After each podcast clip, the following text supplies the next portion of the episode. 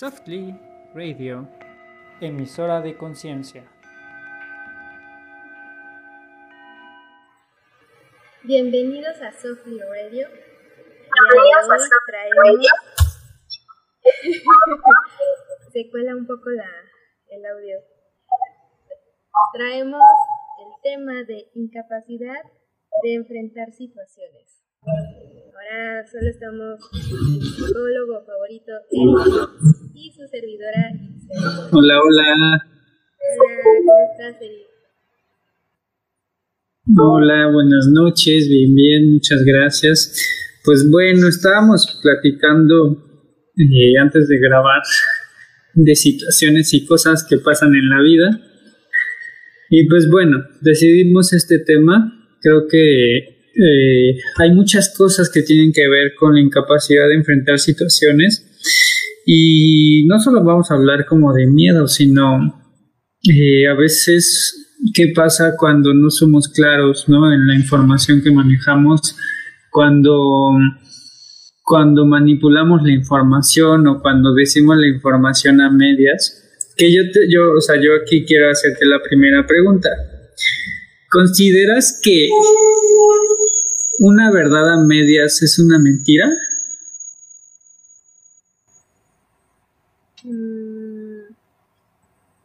Para mí es mentira cuando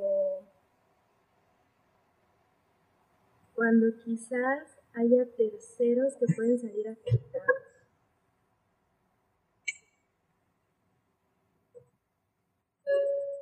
Ok, pero a ver, sí, o sea, entiendo, entiendo el punto, pero de todas maneras, una, una, una verdad a medias no es una verdad absoluta.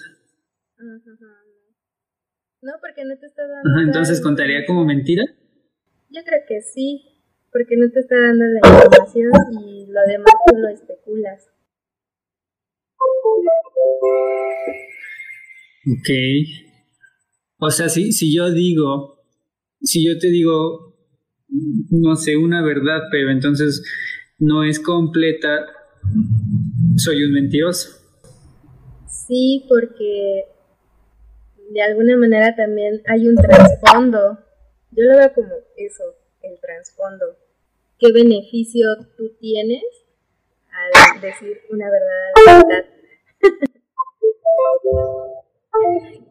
Ok, a ver.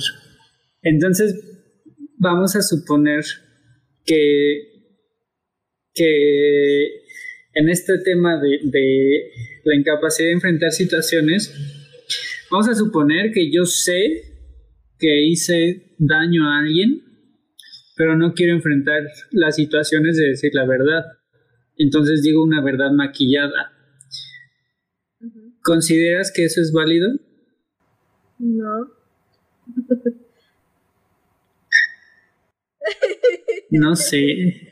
Yo ahí tengo mis dudas, o sea, porque definitivamente todos lo hemos hecho. O sea, ¿sabes? No conozco una persona que sea totalmente honesta, eh, porque también decir la verdad duele, o sea, y le va a doler al otro. Y quizá también desde esa línea estamos tratando de minimizar el daño hacia el otro o estamos tratando de, de cuidar, eh, si bien también nuestra imagen, por, supuesto, pero a veces creo que eh, este tipo de situaciones pues pueden ser justo por eso, ¿no? O sea, que tanto eh, no le digo toda la verdad o no digo todo lo que es porque sé que puede ocasionar más daño y entonces solo digo algunas cosas aunque no sea toda la verdad, sí es una verdad, pero no es una verdad absoluta. ¿Sí? ¿Me, me explico? Entonces, creo que ahí también podríamos estar en este juego de qué tanto la incapacidad de enfrentar las situaciones tiene que ver con la respuesta que voy a tener del otro.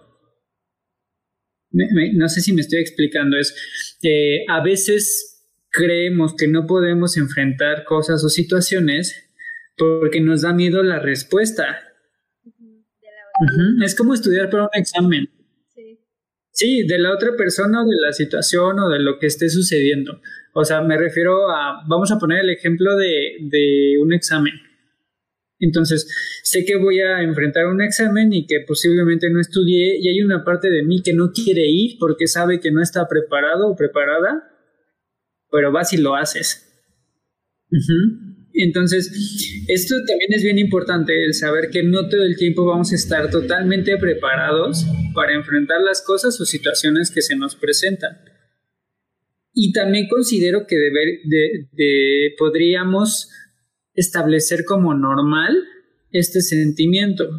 O sea, hay gente que, no sé, no sé si a ti te pasó, a mí me pasó varias veces, como que yo sentía que iba muy seguro a un examen y entonces me iba terrible, aunque yo me sentía súper seguro de que, de que me estaba presentando al examen y entonces, no sé, me esperaba un 9, 10 y sacaba un 7, por ejemplo.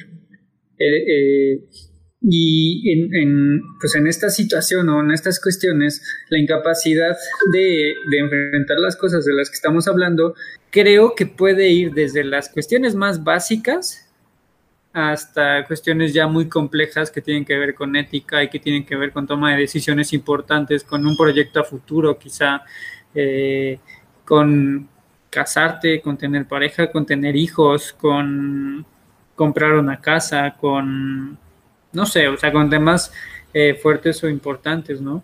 Eh, y pues bueno, de, de esta incapacidad de enfrentar situaciones o cosas, creo que también depende mucho qué tan bien plantados estamos.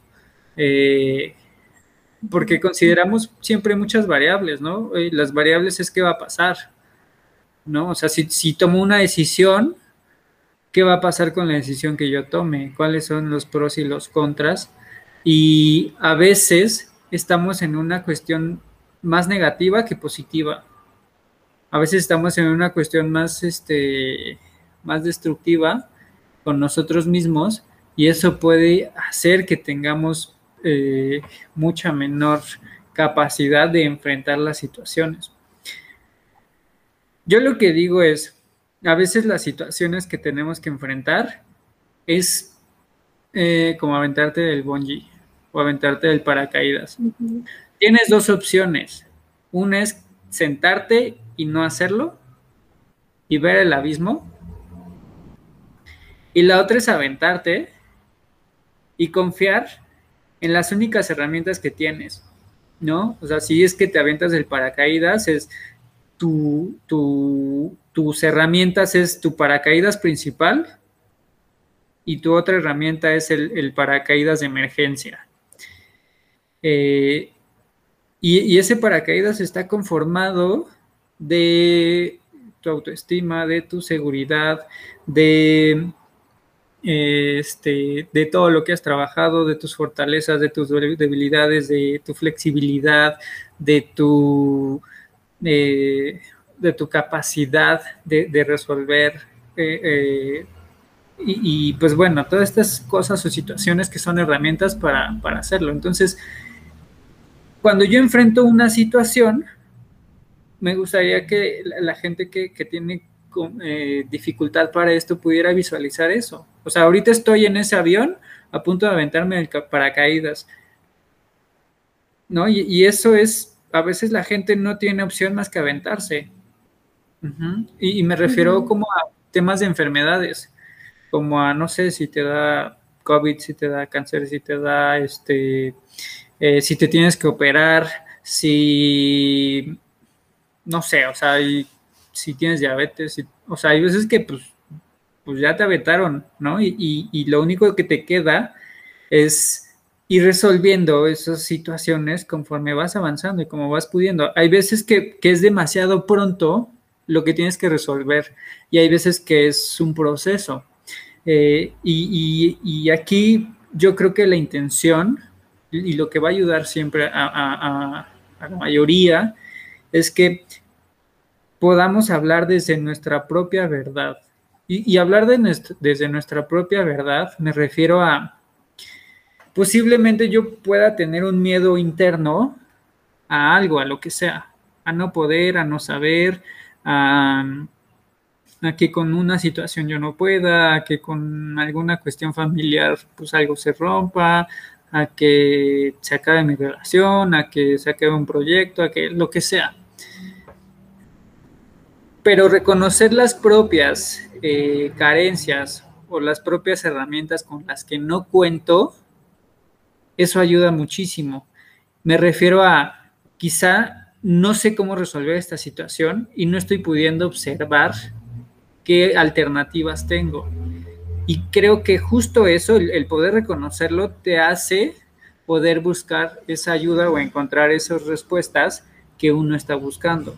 Eh, y hablo de hablar con la verdad, con lo que iniciábamos el, programa, porque si yo no me hablo con la verdad a mí mismo, a mí misma, no voy a poder solucionar o no voy a poder solventar, porque a veces estamos en unas cuestiones más ególatras, ¿no? En debo poder, debo hacer, eh, cómo me voy a echar para atrás, este, no sé, hay tantas cosas que están de por medio en donde quizá no nos dimos cuenta que la situación en la que ahora no puedo enfrentar fue algo que yo debía observar y que es mi responsabilidad. Y si no fue mi responsabilidad, por algo tengo que hacer.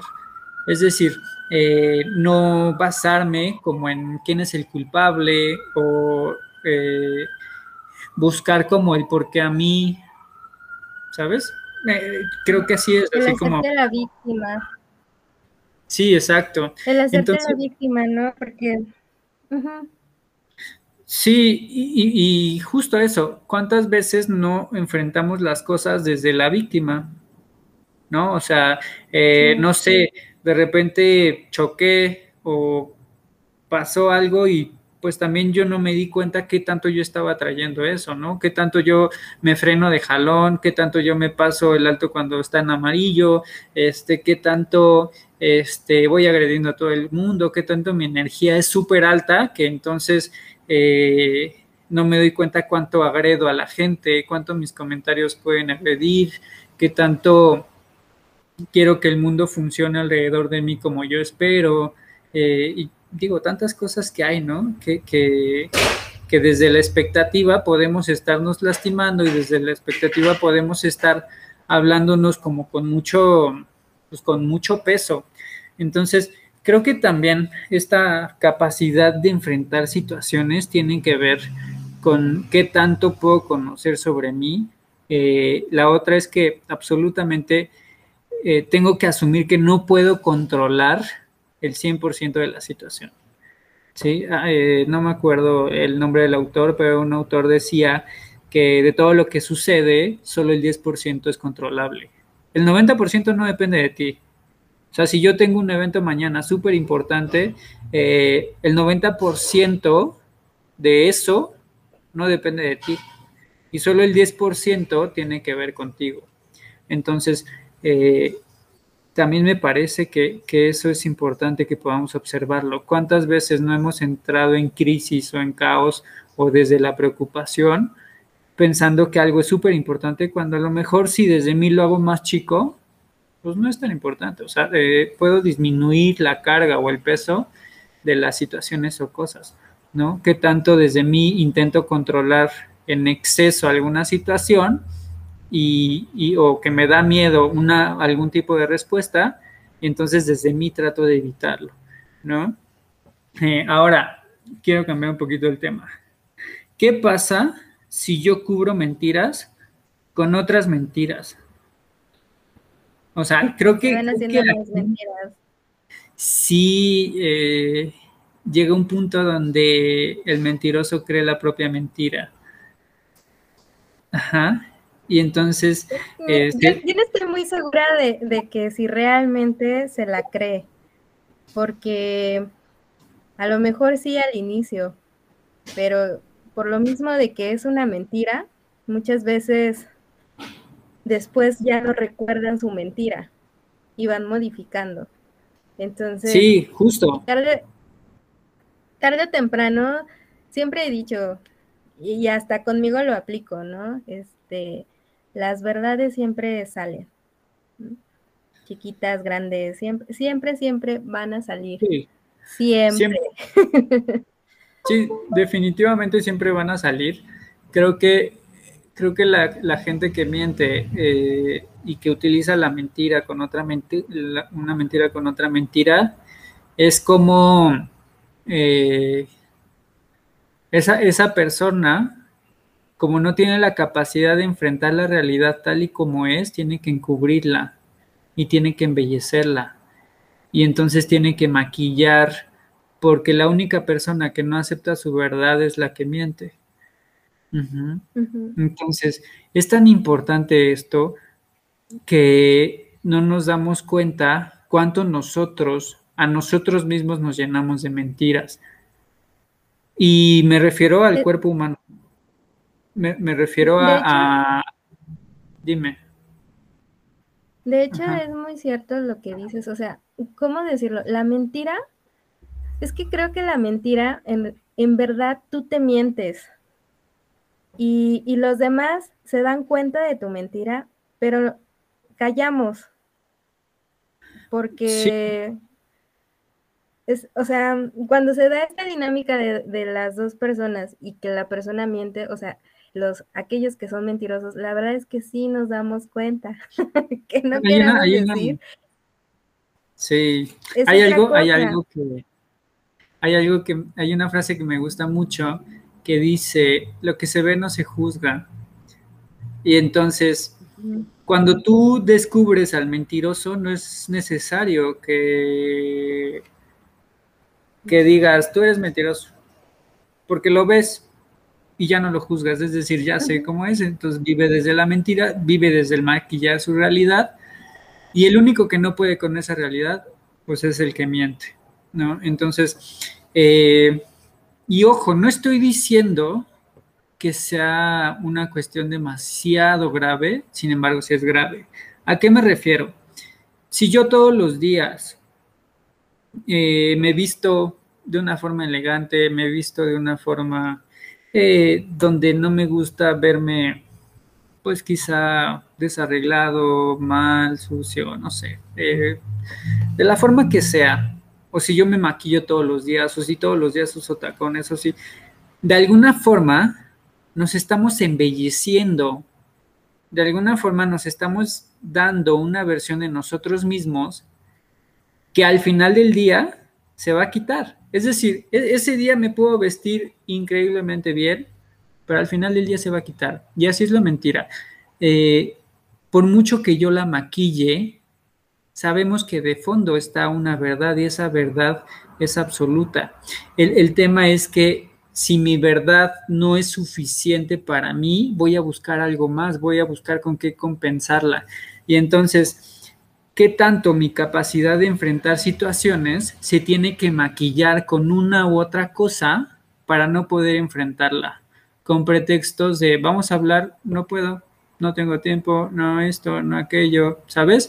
¿Qué tanto lo que sabes que tienes que arreglar no lo, no lo arreglas porque hay una incapacidad de enfrentar o por lo menos hay una creencia de que no puedes enfrentar esa situación. Entonces, es bien importante este tema porque qué tantas cosas no hemos arreglado tanto en casa como en el ropero, como en eh, económicamente, como en proyectos, como en el trabajo, como en pareja, como, o sea, qué tantas cosas no has hablado que la incapacidad de enfrentar estas situaciones o estas cosas eh, te hace eh, repetirte esta creencia de que no puedes. Y a lo mejor no es que no puedes, es que sabes cuál va a ser el resultado, pero posiblemente el resultado todavía eh, no crees que, sea pues necesario enfrentarlo, o por lo menos todavía no. ¿no? Entonces, eh, también, ah, también sé que hay mucha gente muy inteligente que dice, todavía no es tiempo, Todavía no es tiempo de resolver esto porque si yo lo hago sé que algo más eh, va a pasar y entonces también es válido. O sea, que es parte de control, sí. Y que, y que también se vale controlar de cierta forma, sí. Pero, pero si eres consciente de esto, eh, va a ser mucho más fácil para ti. No estoy diciendo que, que, que está mal controlar o que está bien controlar, estoy diciendo que es una herramienta que todos ocupamos Es como administrar tu quincena. O sea, tú sabes cómo te la gastas, ¿sabes? ¿No? Y que tampoco puedo decir, que tampoco puedo decir, bueno, pues confío tanto en que todo va a estar en orden que, que no me hago responsable de lo que sé que ya tengo que hacer. Entonces, no podemos eh, evitar o evadir o no enfrentar las cosas que tenemos que enfrentar y que, eh, pues, pues, por supuesto que, nos gusta tener cierto control sobre las cosas y por supuesto que es funcional. entonces, la cuestión aquí es, ¿qué tanto desde mi capacidad de enfrentar situaciones o mi incapacidad de enfrentar situaciones puedo eh, tener las herramientas adecuadas para enfrentarlas. Porque a lo mejor yo soy una persona celosa y entonces, no sé, le digo a mi pareja que no hable con nadie, que no se mensaje, que cuide a ver su teléfono, que me dé su contraseña, que a ver sus fotos, que a ver sus chats, que a ver todo.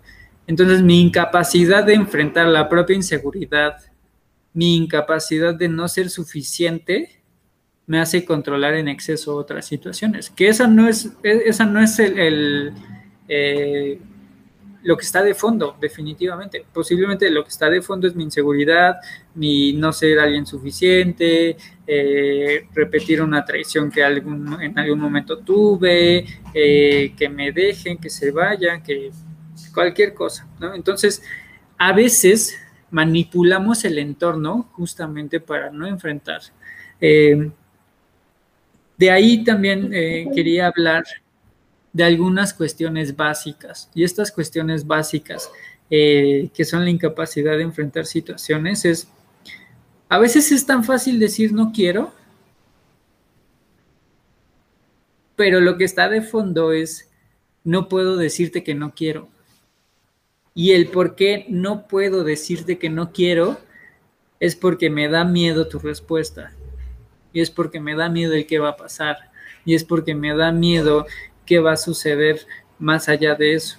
Y como nunca me he llevado más allá de eso, entonces me mantengo en esa línea, ¿no? ¿Cuántas veces no peleamos con la pareja y, no sé, a lo mejor nos dejamos de hablar dos, tres días, pero más allá no lo arreglamos, sino arreglamos lo, de, lo que hay de fondo. Es decir, la, la, pareja puede tener una incapacidad de resolver y entonces dicen, bueno, no, nos dejamos de hablar dos, tres días y después ya como si nada, pero no arreglamos el tema y hay una incapacidad de enfrentar ahí. Eh, y, y, entiendo también, por ejemplo, en cuestión laboral pasa lo mismo, ¿no? A lo mejor no me gusta que mi jefa, que mi jefe me haga, me diga, me...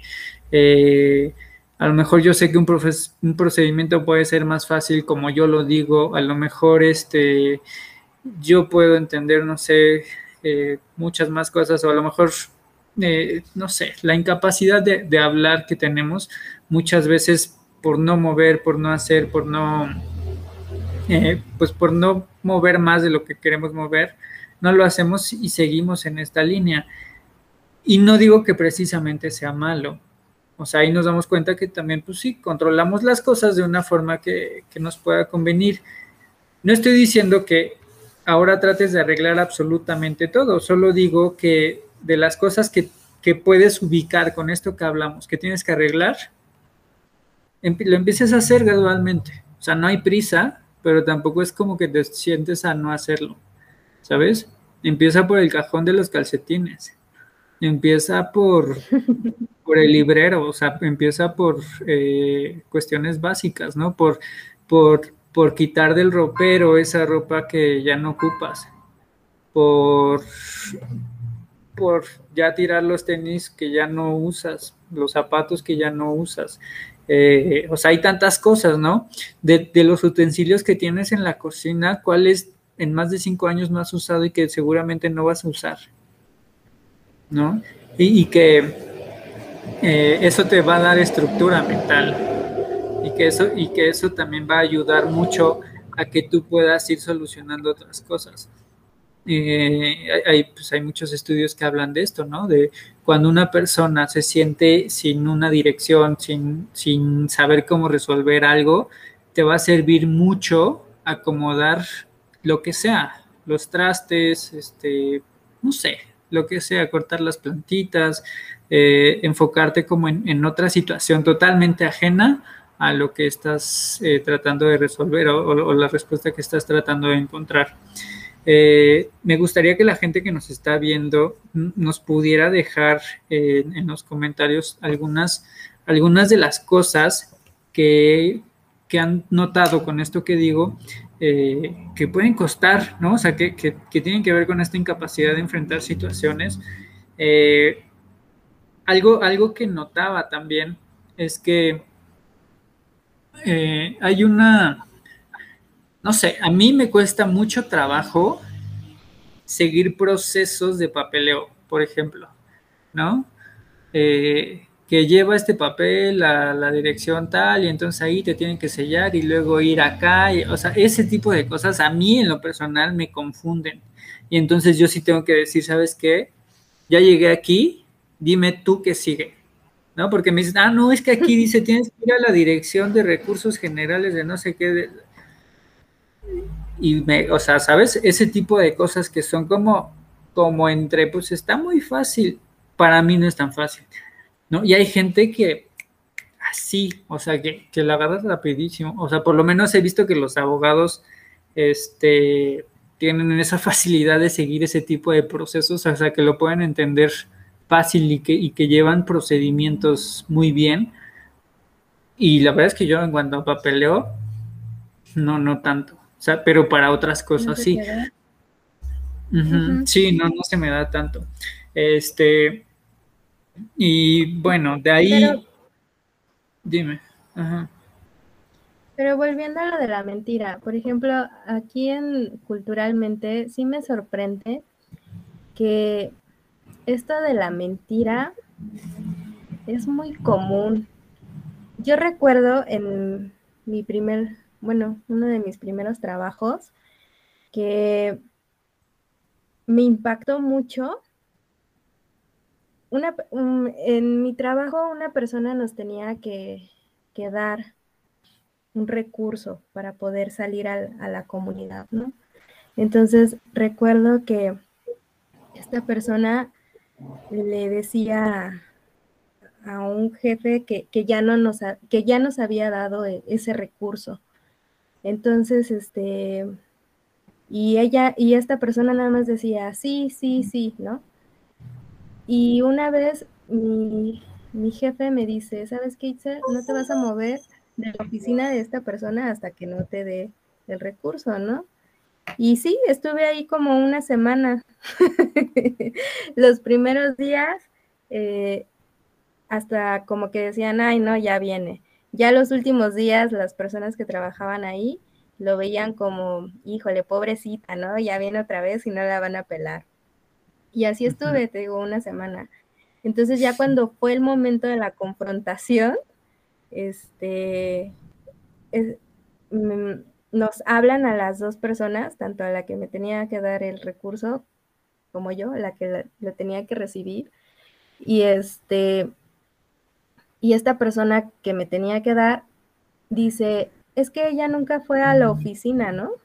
Y ya así como, ¿cómo? Si yo estuve desde la mañana hasta la noche y tú me abriste la puerta, ¿no? Y, me, sorprendió mucho porque en ese entonces yo estaba chavita, tenía 24 mm, años y esta persona de entrada tenía un puesto muy importante, este, era mayor que yo y yo estaba en shock porque yo acababa de salir de la universidad y, que enfrente de, de, nuestro jefe nos dijera que no, que yo no había estado ahí, sí, sí fue así como, yo entré en shock porque yo no sabía qué decir, ¿no? Sí. Y, y es difícil, es difícil porque tampoco puedes entrar en una dinámica de, sí, yo fui, o yo te dije, o yo estuve haciendo como niños chiquitos, ¿no? Tiene que ver con integridad, ¿no? O sea, justo y justo me parece que, es muy claro cómo en, los puestos más altos a veces no es la gente más, eh, más honesta, más honrada, ¿no? No estoy diciendo que todos, definitivamente no, pero hay veces que a veces debes tener tanta sangre fría o tanta mente fría para tratar de, o sea, y no sentir no sentir qué sucede y no sentir cómo afectas al otro y, ir sobre, sobre los intereses de los demás y, o sea, sobre tus propios intereses y los de los demás con tal de, que, de lograr los objetivos. Y me parece que está mal estereotipado, ¿no? Porque sabemos que hay mucha gente que lo hace y aún así adoramos o ponemos en un, en un pedestal un puesto, ¿no? Por la cantidad de ingreso que, tienen esas personas. Pero pues es tan nefasto, ¿no? O sea, es tan, tan oscuro, tan nefasto, tan, pues tan feo estar, estar viendo ese tipo de cosas, ¿no? Y que al final, pues sí, mucha gente tiene la incapacidad de resolver, o sea, tiene tanta incapacidad de resolver que delegan. ¿No? Y entonces al final el responsable no es esa persona, sino a quien delegaron, ¿no? Y que, mira, creo que por eso eh, en nuestro país el soborno es una forma de, de, trabajo. Porque es como, es como que, como que el policía ya sabe que el, el civil no puede cumplir los requisitos, entonces le dice, te facilito el trabajo, ¿no? Y cuando el civil le dice, bueno, haz el procedimiento como te toca hacerlo, a veces el policía no sabe cómo es el procedimiento para emitir una multa. No sabe siquiera si te, va, si te debe llevar al corralón de acuerdo a la, infracción que cometiste. No, o sabes, eh, eh, los mismos organismos creo que pueden tener toda esa pues, toda esa duda, ¿no? Y qué tanto a nosotros, o sea, qué tanto al sistema en general, tanto civiles como policías, este, están de acuerdo con esto, ¿no? O sea, eh, eh, la policía no tiene el organismo necesario o, el protocolo necesario, el civil no lo sabe y no lo quiere saber, y entonces llegamos a este mutuo acuerdo de beneficio común de te doy poquito dinero este, ya me dejas ir, ¿no? Y entonces así es como lo hacemos. Que, esa no era la función, ¿no? O sea, que esa no, no debería ser el objetivo. El, objetivo sería eh, cubrir adecuadamente por los procesos y los pasos y los lineamientos y la moral y todo, ¿no? Todo lo establecido. Bueno, ya me, ya me desvío un poco de, de, esta incapacidad de enfrentar situaciones, pero bueno, sí tenía que ver. Eh, ¿Qué tanto también desde nuestra propia incapacidad de enfrentar situaciones nos limitamos a proyectos? Es decir, eh, que voy a entrar a cuántos, o sea, cuántos chicos de prepa no dejan la prepa porque creen que no van a poder con la universidad. Y entonces ya se hicieron la idea, ya se hicieron, eh, no sé, dedujeron cosas que era demasiado difícil y entonces decidieron abandonar o acabaron la prepa y ya no hicieron por entrar a la universidad porque asumieron que no podían. Y eso se me hace una cuestión muy, muy, este, pues delicada, delicada porque al final, si ya desde ti estás asumiendo que no vas a poder y resuelves fácil con cualquier trabajo, ¿dónde está la confianza de esos chicos? ¿Dónde está la, integridad de los chicos? ¿Dónde está la, la, la no sé, el llegar más lejos, el, poder hacer más, el, eh, y que justamente por eso hay tantas empresas que se aprovechan de por la gente que cree que no puede, que no sabe, que, que, no hace por más, que por supuesto que van a ofrecer cualquier salario y pues bueno, se va a aceptar, ¿no? Entonces, esta incapacidad de enfrentar situaciones sí creo que tiene que ver en todos los sentidos, ¿no? O sea, eh, a lo mejor yo creo que no, puedo, no voy a poder con una maestría, con otro idioma, no sé, irme de intercambio a otro país, este, irme a vivir solo, este, aventarme a un trabajo mejor, ¿no? Y que, y que la verdad es que la diferencia entre una escuela de paga y una escuela de gobierno es eso, es que te dicen, pues, ¿por qué no puedes? ¿No? O sea, ¿cuál es, qué, qué te detiene? ¿Qué te limita? Y entonces, si te vas contagiando de gente que sí puede y que, es normal que lo hagan y que es natural, por supuesto que te vas a contagiar de eso y que va a ser mucho más fácil para ti percibir lo diferente. Y, que, eh, no sé, lo, podemos eh, eh, también enfatizar con un embarazo, por ejemplo, ¿no? ¿Cuántas veces pues en un embarazo hay como este miedo, ¿no? De qué va a pasar y si voy a poder ser una buena madre y si voy a poder educar bien y si, ¿sabes? Como e, ese tipo de cosas también. Eh, y no sé, a veces creo que desde nuestra propia perspectiva podemos maquillar demasiado bien las cosas o demasiado mal las cosas.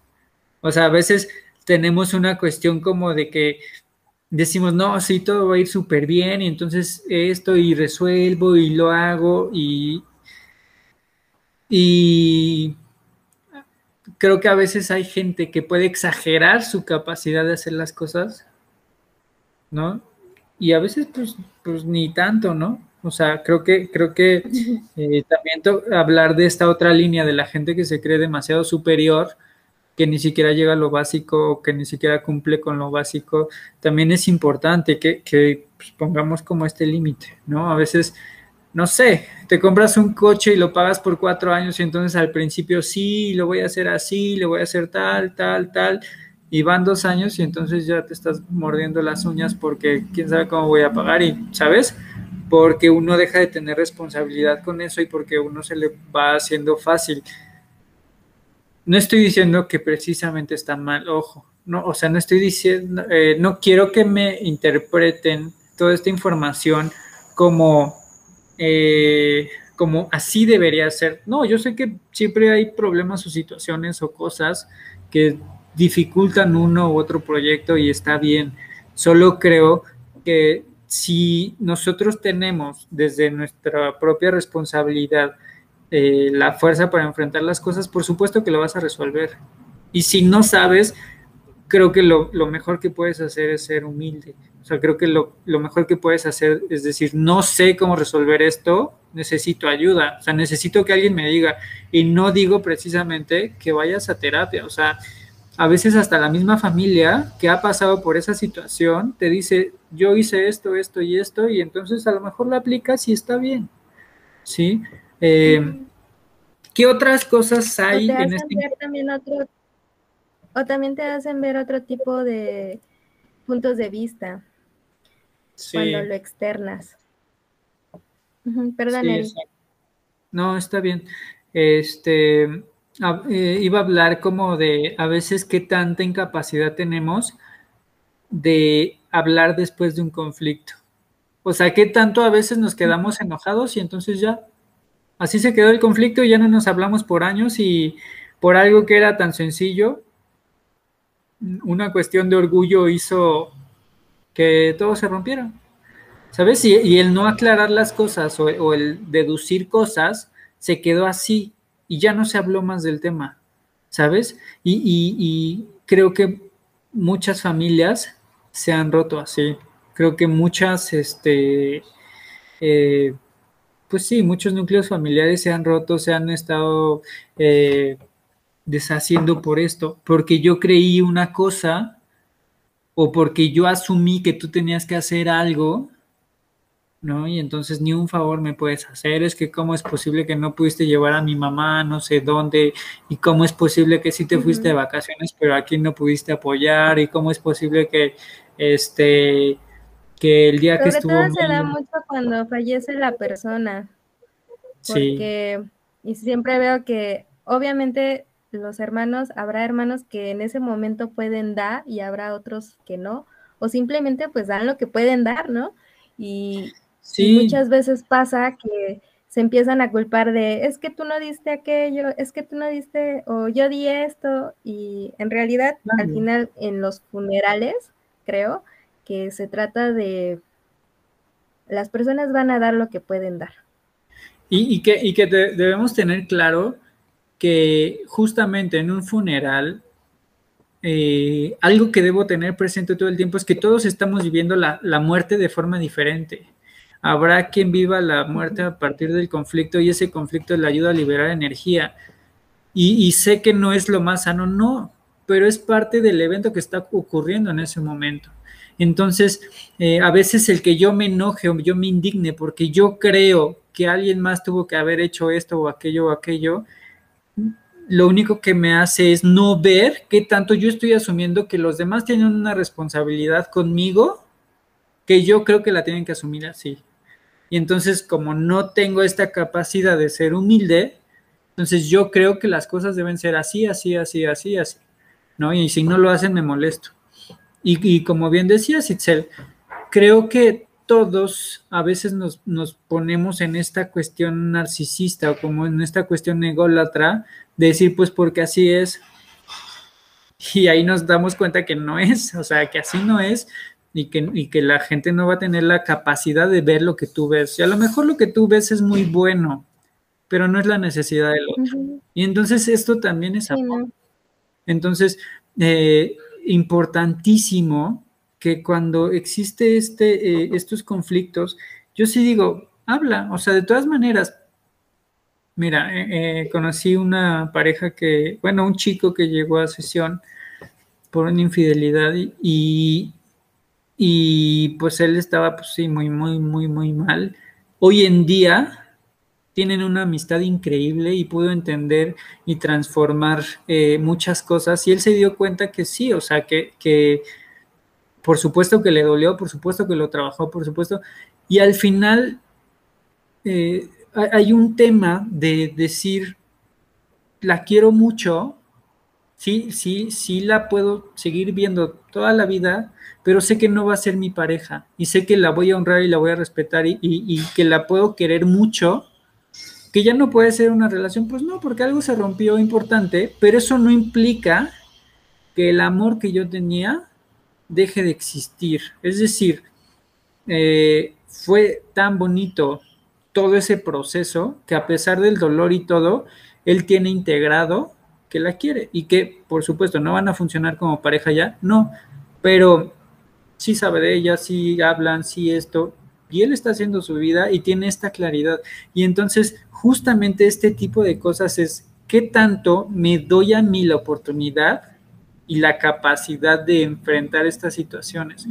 Y así puede pasar con innumerables familias. O sea, eh, tengo muchas, eh, eh, muchos casos así en donde a lo mejor el papá fue infiel o la mamá fue infiel y entonces después se dieron cuenta que pues sí, o sea, en realidad sí estaban mejor separados y que sí, en realidad sí se pueden querer mucho, pero ya su amor no es de una relación, ya su amor no es una, cuestión amorosa, sino pues más bien es el, vínculo, ¿no? Entonces, eh, creo que sí es bien importante esta, esta capacidad de enfrentar, creo que eh, siempre debemos tener esta apertura a entender las cosas de una forma diferente a la que yo pienso, ¿Por qué? Porque no creo que todo lo que yo pienso está bien. Entonces, eh, y por supuesto que a mí me pasa y por supuesto que nos va a pasar a todos, ¿no? Yo también necesito que a pues mí... Dime, dime. pues es que al final, como dices, o sea, también hay intereses personales y a veces los proyectos de vida no coinciden.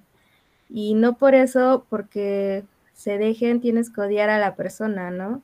Puede ver esta comunicación, puede ser incluso de, yo diría como comunicación de hermanos, de, amigos, porque pues en algún momento estuvo en tu vida, ¿no? Pero simplemente los proyectos de vida ya no coinciden. Sí, claro, y, que, y que también, eh, por ejemplo, a veces lo que no escuchamos es eh, o lo que no queremos escuchar es el dolor que tenemos adentro. No es decir, posiblemente tengo tan arraigada la traición o tengo tan arraigada eh, la sensación que me dejó que creo que no puedo con eso. Y a lo mejor eso es lo, con lo único que no puedes y con todo lo demás sí. Entonces, depende mucho qué tanta eh, apertura vamos a tener con, con este tema. Eh, y como dicen, justo donde duele es donde más hay que trabajar.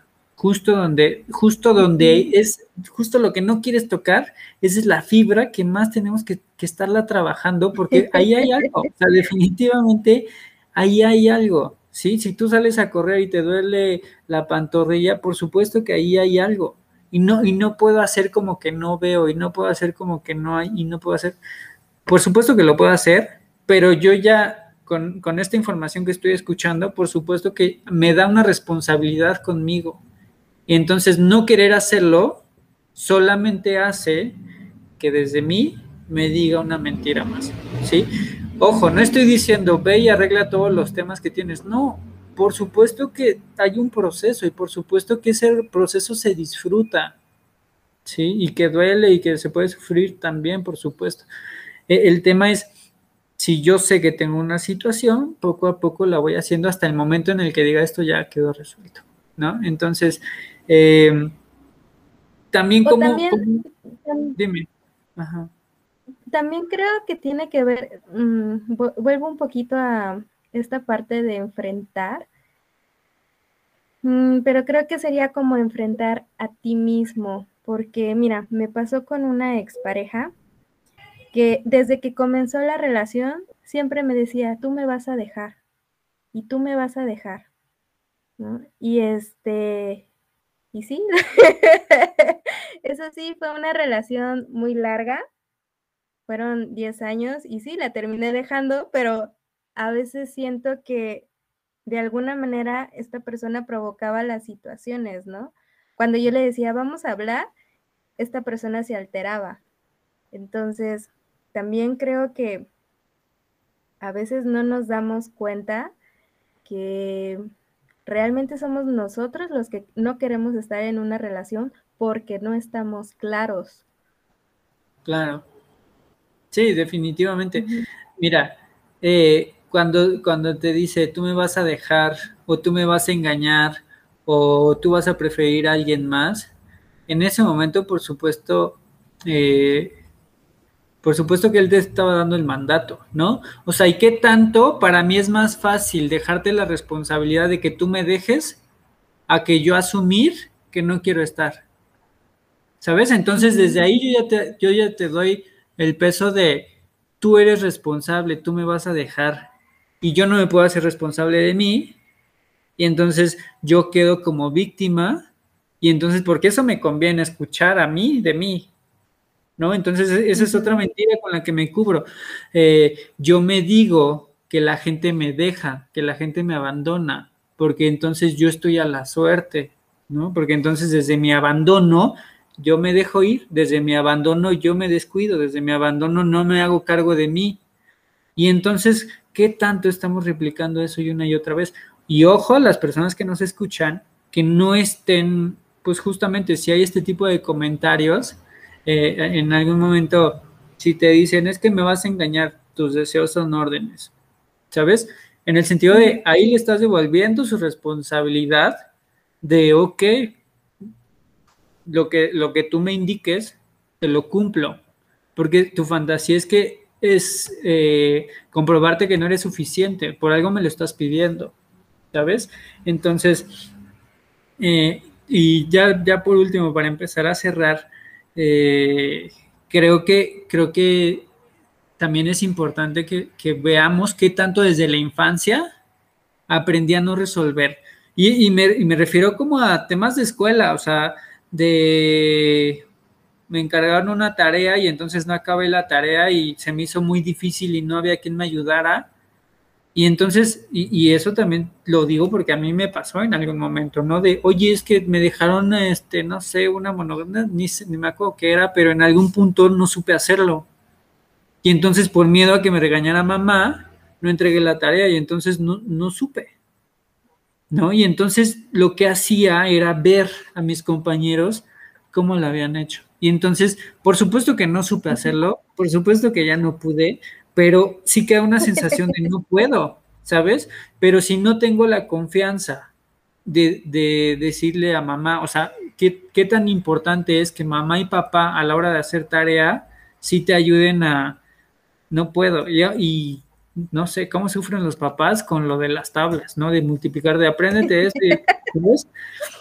Porque yo creo que eh, la gente que nos está escuchando lo sufrió en algún momento y que es cierto, si, yo no aprendí, en algún momento eh, también en Montessori me pasó de lava tu mesa, ¿no? Y yo no sabía lavar una mesa, por supuesto, ¿no? Y entonces es como, ¿no? Y todos lo hacían y, yo era nuevo y entonces yo no, o sea, y me puse a llorar, ¿no? Porque obviamente hay una, hay una sensación de yo no, yo no sé cómo hacerlo, pero si no llega alguien con amor y te dice, mira, vamos a hacerlo así y entonces ahora hace esto y entonces te empiezan a explicar ahí es donde puedes empezar a integrar. Y justo es eso, es qué tanto desde mí necesito un acompañamiento para poder realizar las cosas, dándome el permiso de equivocarme una y otra y otra vez hasta que te salga. Y que la gente pareciera como que dice, no, no puedo, y ya, o sea, no puedo, no puedo, no puedo, no puedo, no puedo, y de ahí no sale, ¿sabes? Y que, que, que es bien importante que podamos eh, justamente hacer eso, ¿no? La gente que, que, nos está escuchando, si nos puede dejar a mí, no sé, un recuerdo que diga, ah, sí, a mí me pasó con la tarea de geografía de no supe qué hacer, ¿no? O sea, no sé, cualquier tarea que les hayan dejado, cualquier situación, eh, que no sé, inclusive amarrarte las agujetas, ¿no? De, oye, ¿no sabes amarrarte las agujetas? ¿No? Y cosas de niño en donde te quedas con una sensación de, yo no sé hacer esto, yo no puedo porque estoy chico ¿no? Pero también algo que considero que me ayudó mucho es irme a la escuela solo. O sea, 6, 7, 8 años yo ya iba y venía de mi casa a la escuela. Claro, no había tanta inseguridad, pero sí era una cuestión como de, pues me voy, ¿no? O sea, yo me acuerdo que sí me llevaron unos días mis papás, pero de ahí no. Y creo que justo eso pudo ayudarme a decir, bueno, pues sí, o sea, eh, y, resolver y hacer. El tema es que tanta contención nos damos a nosotros mismos para hacer y para enfrentar.